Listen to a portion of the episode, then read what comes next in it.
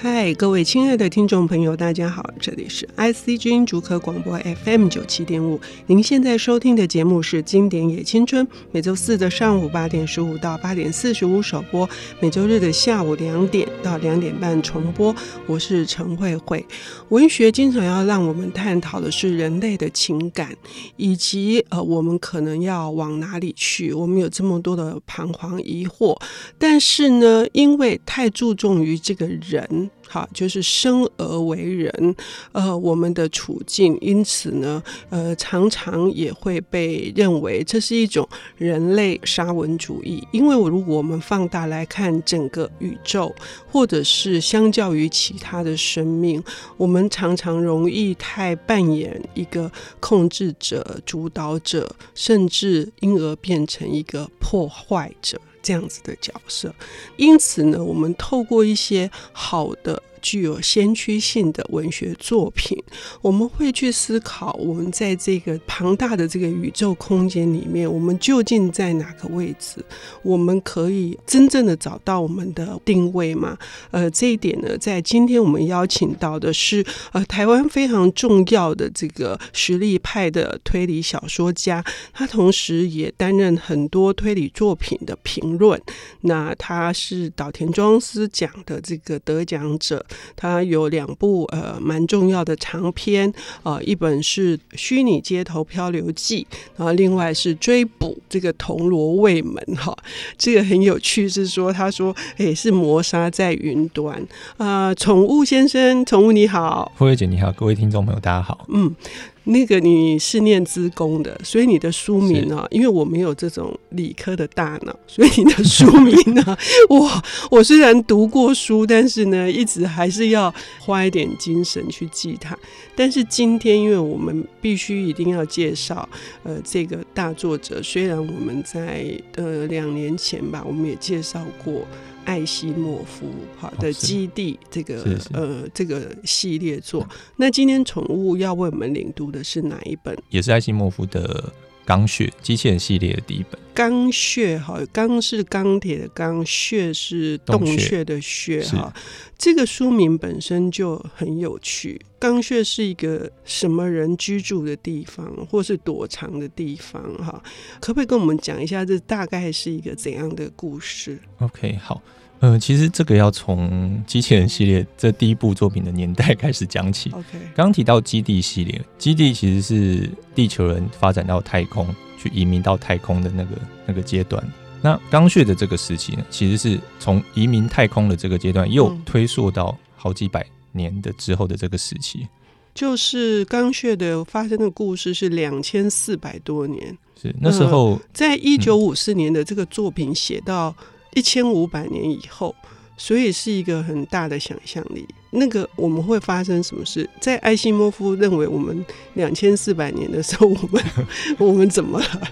就是其实地球在外太空很多，像火星、像其他行星里面，都有一些移民的子民。嗯，对，那些移民的那些原本地球的子孙后裔呢，它其实发展出一些跟地球截然不同的文化。嗯。其中就有一些发展到几百年之后，他们又回到地地球来。嗯，但是这些回到地球来那些人呢，被地球人视为一个外来者。嗯，称他们为 spacer。嗯，就叫太空族。嗯，对，当成一个外来者。嗯，那这个外来者，他们其实会在地球上也是建立一个堡垒嘛。嗯，这个堡垒在书中叫太空城。嗯，有点隔绝地球人的进入了。嗯嗯嗯。那因因为对他们来说，地球人是。带了太多的病菌了，很可能会危及他们。是，而且有一些，就是因为地球人的情绪上面对他们而言是比较暴躁，会比较无法控制情绪，嗯、比较不理性的。嗯，相对于地球人，他们在地球上的发展就变得有点像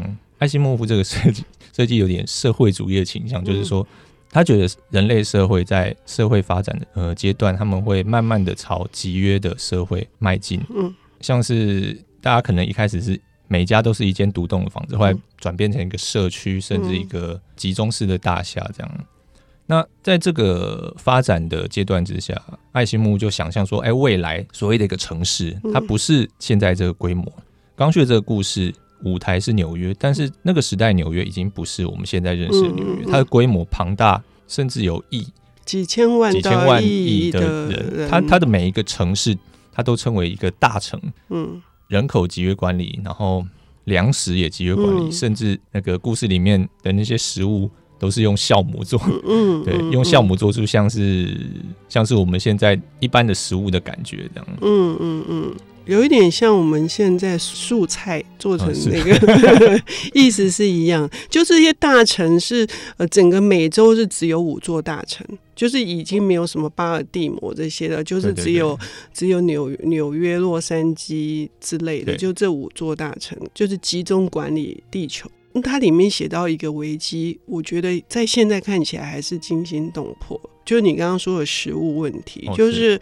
那时候整个他估计二四三一年人整个地球已经有八十亿人口了，多可怕！到时候没有能源、没有电、没有食物，那不得不让这些地球人要想办法再移民到其他的星球去。是，其实这些大臣就是就是书名的由来。嗯，对，它里面有提到，就是这些大臣有有的是像一个巨蛋似的。嗯。立在土地上，或是或是它甚至探向地底，变成一个地底的堡垒。嗯，对，它就是书名所提到钢血。那日文版它会把它翻成钢铁都市，这样类似那样的感觉。嗯嗯嗯嗯嗯，而且是没有办法呼吸到自然空气的。是是，嗯，他们必须要做过一些净化与处理。对。这个太空族来到这个地球盖了这栋太空城之后，跟这些钢铁都市钢穴里面的真正的地球人，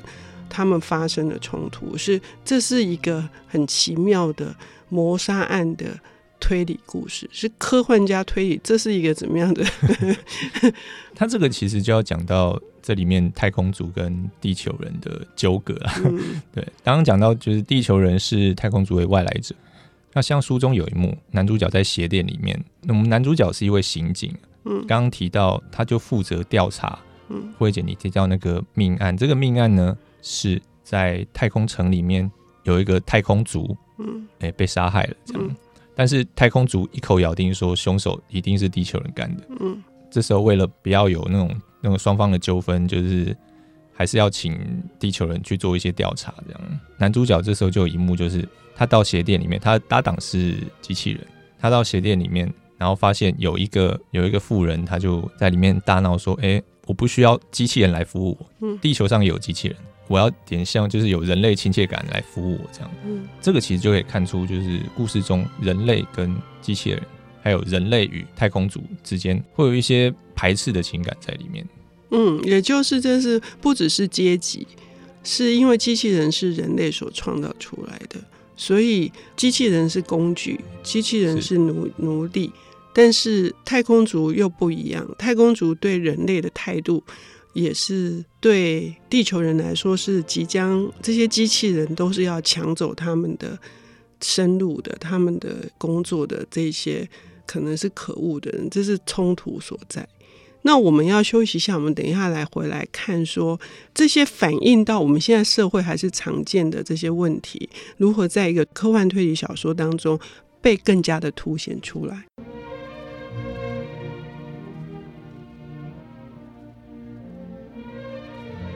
欢迎回到 IC 之音主客广播 FM 九七点五，现在进行的节目是《经典也青春》，我是陈慧慧。我们今天邀请到的领读人是呃台湾实力派的推理小说家宠物先生，他来为我们谈这个科幻大师中的大师，已经无法说的艾西莫夫的《钢穴》。我们刚刚已经讲到了，是发生在两两千四百多年。已经移民到外星球的这些太空族，回到地球上来跟地球人发生的冲突，而甚至有一桩谋杀案。它里面呃，就是这个设计很有趣，就是他的搭档是一个呃机器人，机器人，那他们之间有一些攻防，就是角力，他们彼此的不信任。也反映在我们现在的这个社会里面，要不要谈一下这件事？其实我觉得书中这个机器人叫丹尼尔，嗯，这个设角色设计很有趣，嗯，在故事中一开始，人类社会里面的机器人，你可以发现到他们人类机器社会机器人是你一眼就可以看出来他们是机器人，嗯，就是有一些钢铁外壳，嗯，然后讲话声音非常的没有抑扬顿挫，就是很平板，他们也没有什么比较深入的思考。嗯、像是故事里面男主角在办公室里面有一个负责传话的机器人，嗯、叫 Sammy，叫山米。嗯，但是丹尼尔这个角色不是，嗯，他是太空族带来的机器人。嗯，而且这个机器人是根据里面一个博士，这个博士就是我们这个故事的被害者。嗯嗯，对，根据那个博士的外貌做成像人的所谓人形的机器人。嗯，那丹尼尔一开始。通常，呃，人类见到他都不会觉得他是机器人，嗯，可能要跟他深交之后，过了一段时间，然后会觉得这个人好像有点不太自然，才会发现这件事情，嗯，所以，所以在故事中可以发，经常发现，呃，刚刚讲的那个鞋垫上冲突，丹尼尔其实就伪装成自己是人类，然后做一些、嗯、他做的一些举动，可以证明了说，诶、欸，他有机器人的一些，就是你会觉得好像人类不会发生太过理性的思考，嗯、对，但是你又会觉得。他毕竟还是有思考的，他不是一个脑袋僵化的机械。嗯，我觉得这个角色还蛮有意思的。嗯，所以在他们追查这个呃凶手的过程当中，一直反复在确认到底是地球人是为了要什么目的、什么动机要杀害这个呃制造这个人形机器人的这个博士，所以。那有很深沉的属于地球人的害怕。我说的害怕，除了担心自己的工作被机器人所取代，他们也有其他的这种恐惧，会造成外来者跟在地者的这个矛盾，甚至对立。这一点也可以谈一下艾艾西莫夫他在想什么。我觉得这个其实，呃，所谓的外来者，嗯，刚刚提到哈，就是地球人对太空族的一些心理上的。不平衡，以及地球人对机器人的一些，我，我觉得在故事中有点类似歧视的那种，嗯，那种态度。当然，其实艾西莫夫是在写一个未来的社会，嗯，但通常科幻小说它是会反映当下的那种现实面，嗯，对。那其实机器人就等于是我们现在，嗯，呃，我不知道艾西莫夫那个时代还有没有奴隶，奴隶这种东西，嗯，但那个其实是有点机器人，就是它里面要机器人就是要做出来。服务人类的，类的嗯、所以会有所谓的三大法则。嗯，艾西莫夫机器人三大法则。嗯，第一条就是不能伤害人类。嗯，然后你要服从人类的命令。嗯，对，最后才是要保护自己。嗯，我觉得他这种三大法则其实就是在显现出一种人与机器人不太平等的地位，这样。嗯嗯嗯。但除了这一点以外，这本书还有一点也很触动我，就是说。会那么的激烈的反抗的这个组织，这个组织是都是怀古的，就是说怀念以前的地球的时代，美好的时代，包括那个警察局长会设一个窗户，原来在还有眼镜啊，眼镜这种东西，还有眼镜，原来在那个时候，这些都是属于怀古的物件哦。这很有趣，就是新跟旧的这个事情，我们所唾弃的，我们现在所不以为然的，真的可能在两千四百多年的时候，我们会不会也变成 怀古人士啊？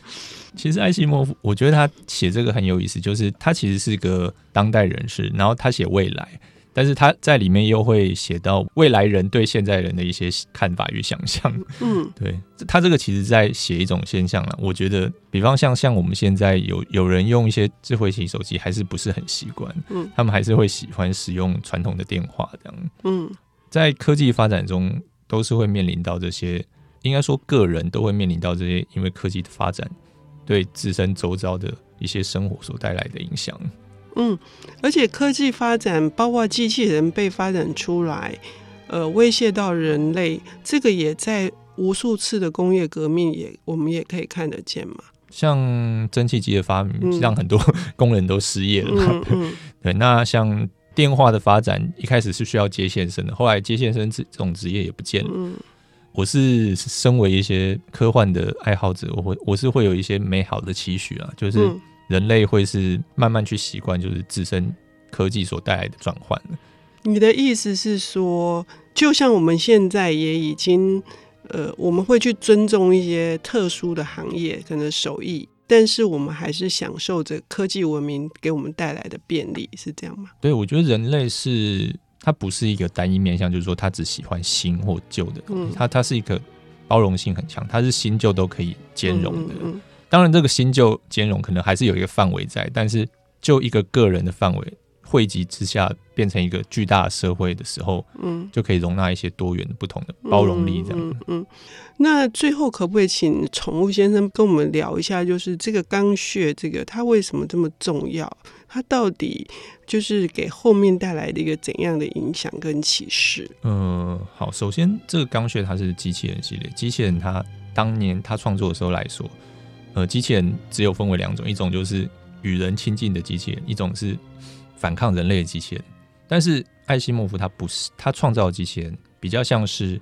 跟人类会平起平坐的。嗯，还有就是这个刚穴，它其实它不只是机器人系列，它后来甚至影响到。艾西莫夫之后的另外一个系列就是帝国系列，嗯嗯，对，呃，故事的结局我们不能透露太多，但是它这个故事它最后有一个发展的期许，这样，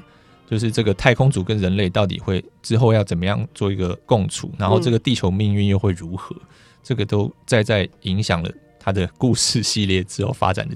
的走向，这样，嗯嗯嗯嗯，尤其里面有一个很新鲜的这个概念，对我来说，因为我不是科幻迷。就所谓的碳铁文明，碳是人类是二氧化碳的，对对，然后铁是这个机器人它的这个物质的象征。那什么样的情况之下足以发展出这个碳铁文明？需要怎样的基础？然后双方呢要付出些什么？我猜，呃，艾西莫夫应该是很乐见于有那么一天的到来吧。所以我们要谢谢宠物先生为我们来带来这本艾西莫夫的刚穴，谢谢。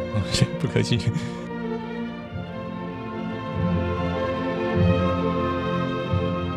本节目由 IC 之音与瑞木阅读最前线联合制作，经典也青春与您分享跨越时空的智慧饗宴。